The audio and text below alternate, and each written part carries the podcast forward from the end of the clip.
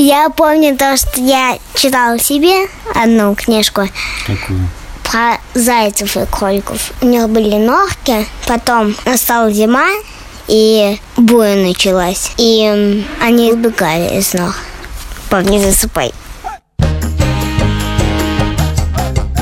Привет, меня зовут Александр Борзенко, и это подкаст «Сперва ради». Подкаст, в котором мы обсуждаем всякие вопросы, связанные с родительством, и при этом не даем никаких советов. Привет, меня зовут Юра Сапрыкин. Я хотел напомнить, чтобы вы нам присылали письма на «Сперва ради» собака Медуза.io, потому что прослушивания у нас постоянно растут, а письма почему-то не очень. Привет, меня зовут Владимир Цибульский. Поехали. Этот выпуск мы записали при поддержке Фрутоняни. Как говорил Отто фон Бисмарк, у родителей есть один союзник, и это Фрутоняня. Когда есть Фрутоняня, можно не беспокоиться о еде и не тратить время на ее готовку. Лучше потратить это время на детей. Фрутоняня в помощь маме и папе. Давайте обсудим, что у нас э, две недели произошло. Да, давайте. Вован, что у тебя произошло? Соня что-нибудь говорить начала? Соня нет. У нас дома есть ступеньки, которые ведут в спальню. И она научилась по ним лазить вверх и вниз. Просто идеально. Теперь с утра можно, например, просто спустить с кровати, она сама будет там полз, где как бы заблагорассудится. И можно даже еще полежать какое-то время и не париться по поводу того, что тебе нужно вставать там, типа, очень рано. И еще из прикольного она научилась вращаться вокруг своей собственной оси. То есть она сидит, перебирает ногами и вращается. Очень круто. Потрясающе. Еще у нее такие большие верхние зубы, оказывается, они, когда я вам про них рассказывал последний раз, они были такими маленькими, а теперь они прям такие широкие-широкие. Просто Твои-то зубки, зубы. твои? Знаешь, портрет твоей дочери такой получается. Это некоторое, значит, существо с огромными зубами, которое вращается вокруг своей оси с дикой скоростью. И, да, и по ступенькам э, одновременно поднимается. Обыкновенный большезубый вращун. К нам заходила моя подружка, она сфоткала, значит, меня, Соню и Шмагун, и выложила эту фотографию с такой подписью. Типа, знакомьтесь, звезда подкаста «Сперва ради». И там коммент. Я его совсем не так представляла. А Соня, моя подружка, пишет, ну вообще-то я не про него, а про нее. У меня были довольно паршивые две недели в смысле отношений с детьми, потому что я в последнее время очень много работаю. Помимо работы у меня есть еще разные увлечения. В частности, как вы знаете, я люблю птиц. Я вписался так. в волонтерский проект по исследованию Московской области гнездящихся видов. И поэтому по методологии я должен с определенной частотой туда ездить на свой квадрат и описывать как бы то, что там происходит в смысле гнездящихся видов. У меня есть некоторые обязательства и программы, поэтому я должен туда поехать, но понимать одновременно, что это мой единственный выходной, и я мог бы придумать хотя бы, как его провести с детьми. А ты не можешь детей взять с собой? Но они не хотят в 5 утра вставать и ехать со мной за птицами. Слушай, ну взрослые все люди, можно договориться как-то. Ну, нет, это не так просто. Был какой-то момент, что дети были в таком возрасте, когда ты мог их просто взять куда угодно с собой, они были счастливы. Сейчас нет. Ты должен думать, что им нравится. Ты должен искать какой-то компромисс. Петя, например, в принципе не любит как бы выезжать никуда. Барзин, знаешь, что я узнал? Сегодня прочитал в Нью-Йорк Таймсе, что, оказывается, нужно в неделю два часа проводить на природе, чтобы у тебя было хорошее настроение. Может быть, ты подсунешь им статью? Заодно и английский выучит. В туалет положил просто статью, как бы, два часа в... Нужно 12 часов смотреть на птиц, чтобы было хорошее настроение. Да. Фейк news. Петя отказался ехать смотреть на птиц, я понял. И он недоволен тобой как отцом, правильно? Ну, дети скоро уезжают в Латвию, а я остаюсь здесь опять же работать. У меня будет отпуск непонятно когда, и я понимаю, что осталось там два дня, и все эти два дня я работаю, и потом дети уедут, и они уедут в плохом настроении, и я останусь в плохом настроении. И... Ой, господи, Борзен, они через два дня после приезда в Латвию уже в нормальном настроении будут, уже не будут тебя вспоминать, короче, все нормально. Спасибо. Казань-Град, какие новости там у вас? Йонси научился жонглировать э, хвостом. Нет, Лева нашел у себя пупок. О, да, нам рассказывала Танька Поливанова, что это одно из главных событий в жизни детей. Они, типа, зависают часами в этом пупке. Лева просто ржал и до сих пор ржет. Целую неделю, типа, когда видит у себя пупок, он сначала, допустим, может там показать у меня пупок и у себя, и будет просто угорать. Где-то минут 10. Вот, без остановки. Я помню, меня в детстве страшно бесило, когда какие-то взрослые люди говорили пуп. О, да. Пуп. Это ужасно. Пуп, пуп, пуп, пуп, пуп, пуп, пуп, пуп, пуп. О, да. Пуп это на английском же, да, еще ужасно звучит как бы. Мы еще научились петь. И что вы поете? Мы с Левой гуляли, и я ему пел песенку «От улыбки станет всем светлей». Егора Летова, известный шлягер. И когда я пел «Свет», я показывал на него пальцем и говорил «Закончи». И он делал «Ля». И потом я говорил «От улыбки в небе радуга про...» И он такой, ля. И, короче, он так теперь на все песни делает. Ля, пап, можем закончить уже эту фигню, короче? По полям, по полям, синий трактор едет. У него в прицепе кто-то песенку по... А ну, малыш, да? Попробуй, Адга. Тоже, кто же, кто же, кто же песенку по... Молодец. Не, он нормально кайфует. Вот, а я вообще, ну, как-то есть приятное ощущение, что я чему-то его научил. Мне кажется, это очень классный навык.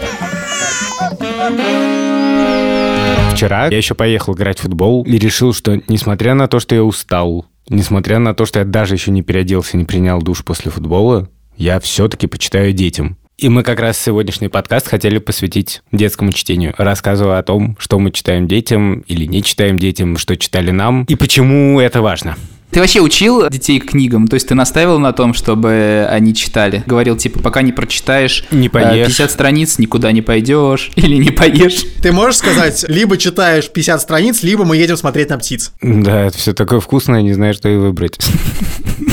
В 5 утра Борзенко будет Петю, расталкивает его, Петя, едем смотреть на птиц. Он такой, папа, нет, пожалуйста, только не это. Тогда читаешь 50 страниц «Дети капитана Гранта». Поехали. Да, да, да, да, спасибо. На самом деле у нас довольно разная ситуация с чтением, потому что Петя начал довольно рано читать и вполне читать любил, но потом ему подарили iPod. Ой-ой-ой, ой-ой-ой. Ну, как iPhone, считай, только там звонить нельзя. И я очень огорчался, потому что мне казалось, что он все время торчит только типа в iPod. Он все-таки чуть-чуть читал, ему это явно нравилось. Он прочитал несколько книжек, вполне себе серьезных. На каких, например? Ну, «Граф Монте-Кристо» он читал, «Три мушкетера» он читал. Блин, граф Монте-Кристо целиком прочитал, два тома. Не помню. Второй том просто как бы уже не очень интересно читать, честно говоря, если ты маленький ребенок. И Пете нравилось ставить всякие рекорды, говорить, что вот я там прочитал такую-то книжку за день или что-то, или прочитал 30 страниц за час. А Тишка, ему сложнее давалось всегда чтение. У Тиши есть какие-то свои таланты в каких-то шахматах или логических задачках. В этом плане Петя читал всегда быстрее, и на день рождения мы ему подарили Kindle. Петя очень увлекся, а в современных киндлах есть estimate, за сколько времени ты дочитаешь эту книжку. Да. И это очень сильно мотивирует. Меня это страшно сбивает. Страшно сбивает просто. Я все начинаю читать, читать быстрее, в итоге перестаю понимать смысл, отматываю назад, и в итоге все это затягивается только. В общем, самое смешное, что то, что Петя получил Kindle и стал читать, чуть не, не привело к конфликту. Потому что Петя захотел читать Гарри Поттера. Мне было неохота там ни с чем возиться, я просто ему купил первого попавшегося Гарри Поттера. А оказалось, что это тот самый чудовищный перевод Марии Спивак. И Петя уже не мог остановиться, он понимал, что это плохой перевод, я ему говорил, что это плохой перевод, не надо это читать, давай я найду нормальный. Но Петя сказал, нет, я буду читать. Но он такой, нет, пуффиндуй. Да. И Петя хотел купить вторую книжку. Я ему говорил, слушай, нет. А Так. Петя ко мне подходил 50 раз, ему очень хотелось уже дальше читать, ему очень не хотелось сбиваться с темпа, а я с одной стороны говорил нет, нет, нет, нет, нет, но при этом мне было лень как бы ему искать нормальный перевод, это как переводить в формат Kindle, поэтому я с одной стороны не хотел, чтобы он скачивал эту Марию Спивак, а с другой стороны ничего не предпринимал, чтобы дать ему альтернативу. И в итоге я просто уже плюнул и сказал, что все, скачивай, что хочешь. И, ну, я хотел самый простой вариант у кого-нибудь попросить бумажную версию. Да. Э, Росменовский перевод, вот этот первый. А оказалось, что Петя просто не хочет читать бумажную книжку, он хочет читать именно Kindle. Молодежь. блин, по-моему, это вообще кайф. Он сам тебе говорит, я хочу читать это, отстань, типа, и ты не вмешивайся. А ты хочешь, наверное, влиять на его вкусы, да? Ну да, но в смысле, я в некоторых вещах вдруг становлюсь ужасно авторитарным. Я вдруг себя ловлю на том, что я начинаю очень жестко навязывать какое-то свое отношение. Ну подожди, а вечером ты, например, в спальню заходишь к ним, и ты же предлагаешь им на выбор какие-то книги? Или ты говоришь, мы будем читать сегодня вот это, и сам читаешь? Нет, я предлагаю им на выбор, и часто это очень мучительный процесс. Я, например, помню, что выбор книги становился пространством для выяснения отношений между Петей и Тишей. Я, кстати, забыл сказать, что Маня пока сама мало читает, но думаю, что начнет. Ну, моя любимая, наверное, которую мы сейчас читаем. А какую мы книжку сейчас читаем? Какую книжку читаем? Тише, какую книжку сейчас читаем? Чарльз Диккенс. Что забыть? Чарльз Диккенс. Петя, не говори за меня. Потому что я говорил, давайте читать Айвенго. И Тиша говорил, да, давай. А Петя тут же говорил, ненавижу про рыцарей. Жесть. Ну да, да. Капец. А Петя говорил, давайте читать трех мушкетеров. А Тиша говорит, только не это, это полная скучнятина. Петя, ты можешь рассказать про книжку из тех, которые я читал, и ты помнишь и любишь? Айвенга. Единственное, что я помню вот сейчас. Ты не любила Ивенга. Серьезно? Зато я помню это. Это рыцарь, который умел ездить на лошади задом. И все.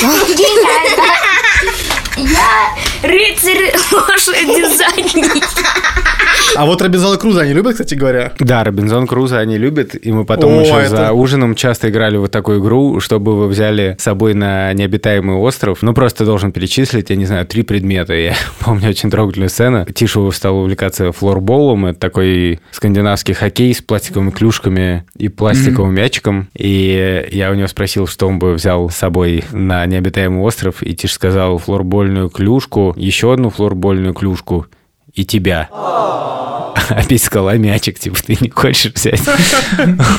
Он был единственный выживший, и он попал на необитаемый остров. Он построил какой-то домик, и потом у него появился друг Пятница. Мне больше всего понравилось, как он учил Пятницу есть вилкой и ножом, пока он сам ел руками. Итак, наша постоянная рубрика «Естественный вопрос» от Юрия Сапрыкина. Борзен, скажи, а кто спонсор сегодняшнего выпуска? Спонсор сегодняшнего выпуска «Фрутоняня». Они знают, как важно здоровое питание для детей и готовят все. Молочные продукты, мясное пюре и куча всего еще. В общем, помогают и мамам, и папам тоже. Фрутоняня в помощь маме И папе. А вам читали в детстве, у вас была такая традиция? А, мне читали в каком-то сам- самом-самом-самом начальном детстве. То есть я сам не помню даже того, чтобы мне читали особенно. Но я сам, по-моему, довольно рано начал читать. Какая первая книжка, которую ты прочел? Блин, не помню, какая самая первая. Но вот мне запомнилось, сильно запомнившаяся «Мы все из Бюллербю». А, это классная книжка. Да, офигенная. Как они закапывались в сугробы, там, я не знаю, сколько раз я читал. Робинзон Крузо и 20 тысяч лет под водой.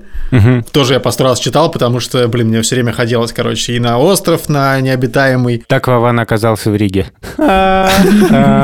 Люди, которые не в Риге, не могут шутить про Ригу, напоминаю. Однажды был выпуск подкаста «Книжный базар» про то, что не нужно стесняться, значит, э, то, что тебе нравятся приключенческие книги. Я с удивлением узнал, что тема такая существует в принципе, как бы, поскольку мне и в голову не приходило стесняться того, что мне нравятся такие книжки. Сейчас многие родители увлечены идеей раннего развития, там начинают с полутора месяца показывать какие-то книжки, карточки. У меня таких мыслей не было, когда Лева родился. Но неожиданно для меня, когда Леве было пять месяцев, он страшно обрадовался и полюбил книжку. Это книжка «Что снится Маржу» Бориса Захадера, и мы с тобой ее купили для себя, а никак не имели в виду Леву.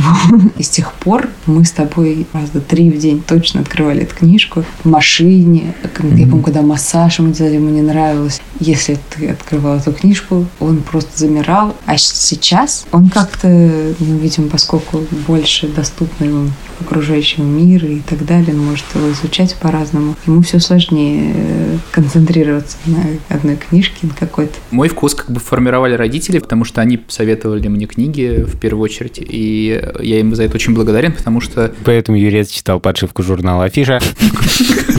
в раннем детстве я обожал Денискин рассказы и помню, что очень смеялся над всеми этими Чувак, я их наизусть знаю. Миси-писи, фывки, сыски. Для меня это просто была умора. Помимо того, что это куча всяких полезных советов на будущее про тайное становится явным и так далее, которые ты как бы на всю жизнь запоминаешь. Это еще и смешно. Да, согласен. Человек с улицы Бассейной просто тоже умирал. Там у меня была книжка с картинками, и когда у него там сковородка на голове, вот, я просто тоже с ума сходил. Не знаю, мало смешного. Литературный критик Владимир Цибульский просто. Потом как-то классе в четвертом-пятом что-то там «Маленький принц» или «Стран чудес». И потом я вообще забил на чтение и рубился в комп очень долго, типа пару лет, и вообще практически ничего не читал. А потом мама мне принесла над пропастью воржи, и все. И она приносила мне книжки типа каждую неделю, каждый месяц. И привила любовь к чтению. Ну, как бы в раннем возрасте понятно, но потом такой случился облом, и она очень помогла мне снова втянуться. Ну, потому что я играл там в Фифу, в Sims и прочее, и не читал ничего. Слушай, а у тебя в Sims не было опции, чтобы твои герои читали книжки? Ты чё, мои герои играли в комп? Я еще замедлял время там. Они играли в Sims, А внутри там они тоже играли в Sims. Да-да, И как в Inception. Мам, да я тут уже читаю, как бы. Все нормально. Я обожал Денискины рассказы. Я помню, я заболел, лежал на даче, и папа читал мне Денискины рассказы вслух. И я настолько знал наизусть, что папа менял какие-то слова, ну, просто там, не знаю, случайно, не случайно я его поправлял, потому что я знал, какое где слово стоит. Нормально. Я просто задумался, когда думал про этот подкаст, что в книжках, которые я читал сам и которые я читал детям, есть всякие штуки, которые на меня повлияли именно как на отца как на родителя. И вот, в частности, Денискин папа, я считаю, что он тоже такой образец, например, потому что, ну, он, мне кажется, учит самой иронии такой родительской и учит какому-то, ну, просто юмору хорошему и смешному. Например, мой любимый рассказ про синюю птицу, где они... Это понятно.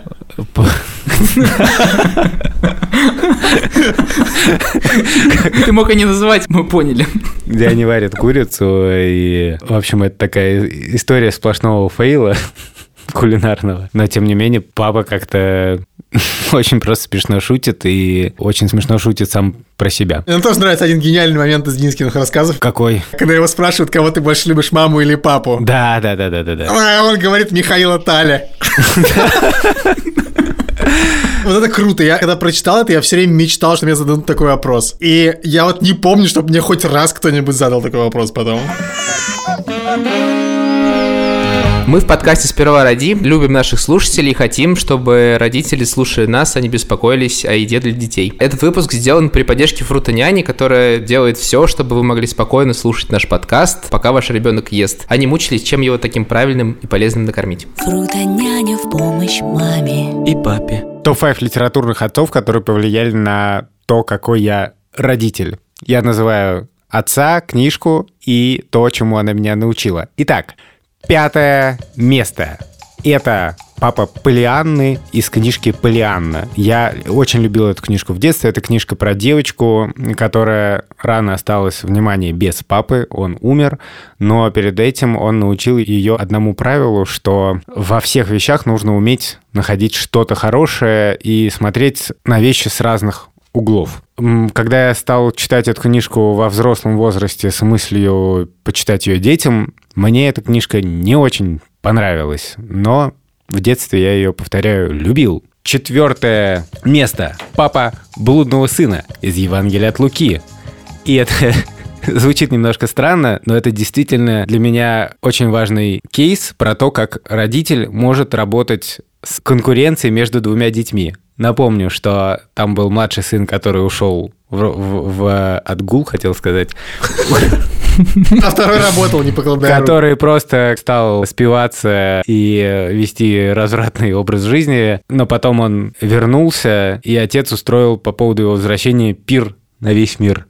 А старший, который был такой весь старательный, такой классный, возмутился и сказал отцу, типа, нормально я тут вообще работаю, а этот гуляет, и ты в мою честь ничего такого не устраивал. На что отец ему говорит, ты-то всегда со мной, и это очень здорово, но твой брат уходил и вернулся. И поэтому это повод для еще большей радости. И на самом деле эта история для меня еще и о том, что часто так бывает, что один из детей в чем-то лучше, и он как бы заслуживает похвалы. Но парадоксальным образом похвалить нужно того, кто не дотягивает в чем-то. То есть он больше нуждается в заботе и во внимании, чем тот, у кого все получается. На третьем месте папа как раз Дениски. Я уже об этом говорил. Потому что он учит самоиронии и чувство юмора. Потому что чувство юмора – это очень важно.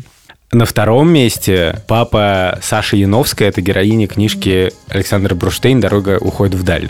Он врач, очень преданный своему делу. Я недавно эту книжку читал детям, в детстве я ее просто обожал. Читать ее детям было довольно сложно, потому что там много пропаганды. Это советская книжка, там все время классовая борьба. Все богатые заводчики, помещики все плохие, а все бедные рабочие, они все хорошие. И в этом плане довольно все прямолинейно. И кроме того, книжка с явной такой антиклерикальным месседжем. И, в общем, все мне это нужно было комментировать. Но Папа там очень крутой, и он, в частности, для меня пример того, как нужно отвечать на детские вопросы. Он с очень большим уважением относится к своей дочери, и несмотря на то, что он постоянно занят работой, он находит время как-то внимательно отвечать на все ее вопросы. На чистом первом месте...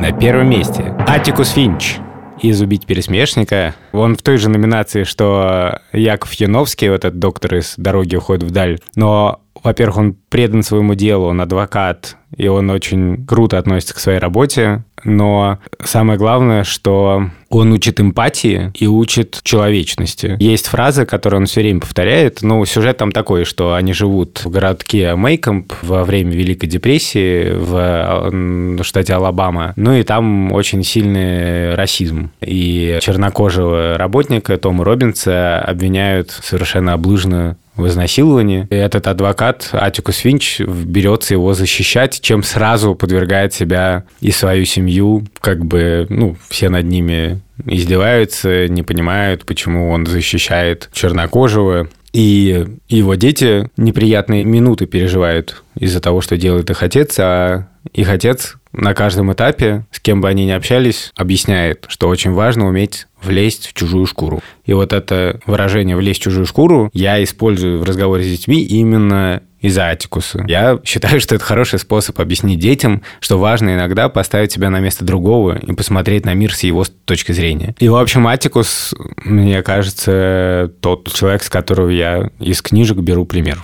Я пытаюсь вспомнить в книжке хотя бы одного персонажа, как бы, у которого был типа какой-то отец, который там что-то делал, вообще просто нет вообще ни одного воспоминания почему-то. Если взять, например, русскую литературу, там все отцы очень странные. Например, да, мы наверняка. недавно читали с детьми «Детство, отрочество, юность». Там папа играет в карты и этим зарабатывает деньги, и при этом не очень часто общается с детьми, а когда общается, ну, я не могу сказать, что это очень симпатично. О, слушайте, все, я знаю, самый, как бы, отец, который меня впечатлил вообще в книжках ever. Это в книжке «Вечер у Клэр» а, Гайта Газданова. Он собирал какую-то, я уже не помню, что, ну, какую-то а, архитектурную вещь, маленькую, миниатюру. Угу. Собирал, собирал, собирал, собирал, собирал, собирал. Не знаю, год ее собирал. Потом этот маленький мальчик ее разбил, и он ничего ему не сказал, и, по-моему, заново ее собрал. Вот это меня, короче, больше всего впечатлило. Я не знаю, в каком бешенстве я был бы, то есть не знаю, что я бы сделал. Наверное, я был бы просто в гневе. Ну, знаешь, Вован, есть такой, на самом деле, рефлекс, у меня такое бывало, что когда ты понимаешь, что ребенок случайно сделал какую-то чудовищную абсолютно вещь, и ему очевидно и страшно, что он такое сделал, ну вот, например, взял и разбил твою любимую вазу, как бы династии Цинь, то ты понимаешь, что он уже настолько испуган, то ты скорее его начинаешь утешать и говоришь, что это вообще все неважно, и таких вас вообще можно на любом соцбе купить еще много.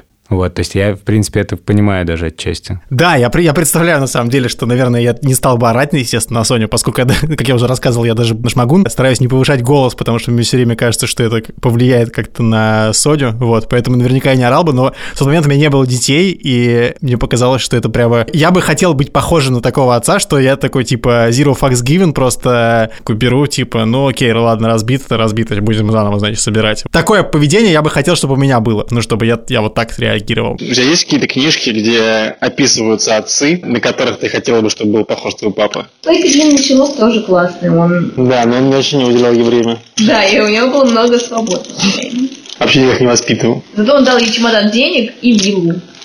Знаешь, тоже неплохо. Мне кажется, что на моего папу, в принципе, можно равняться. Он классный. Он много времени проводил с нами, с нами играл и шутил. С ним было весело, всегда интересно. Слушай, я не знаю, мне как-то все время в повседневной жизни что всплывает. У меня какие-то моменты воспитания скорее. Я помню, что мы в школе там условно разбирали какого-нибудь Обломова. И все время говорили о том, там, типа, про воспитание, как важно там давать свободу ребенку и так далее. Вот. И там же есть эта тема про то, что ему физически просто не дают никуда перемещаться, никуда ходить и так далее. И я в повседневной жизни за собой часто такое замечаю, что я просто не даю Леве какой-то там простой свободы. Например, гуляет где-то по улице, и я могу все время его там схватить и понести туда, куда мне нужно. Вот, а не туда, куда он хочет идти, потому что я боюсь, там впереди, например, бордюр. Вот, я боюсь, что он там упадет и не сможет спуститься. И я за собой это очень часто замечаю, то, что и мне Вера говорит, типа, ты можешь послушать его, как он хочет, а не поступать так, как ты хочешь. Ну да, может, он хочет э, не бордюр, а поребрик, как бы. Это тоже как вариант. Это был подкаст «Сперва ради». Меня зовут Владимир Цибульский. Не забывайте ставить нам оценки э, в Apple подкастах. Меня зовут Александр Борзенко. Меня зовут Юра Сапрыкин. Пишите нам отзывы тоже в Apple подкастах. Э, Хвалите нас. Все, всем пока. Чирик-чирик.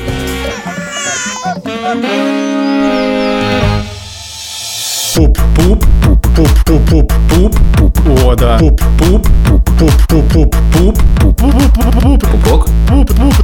У меня пупок. И у себя.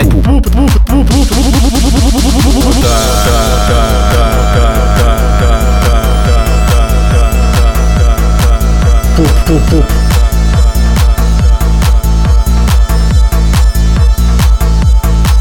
Пуп-пуп-пуп. Меня в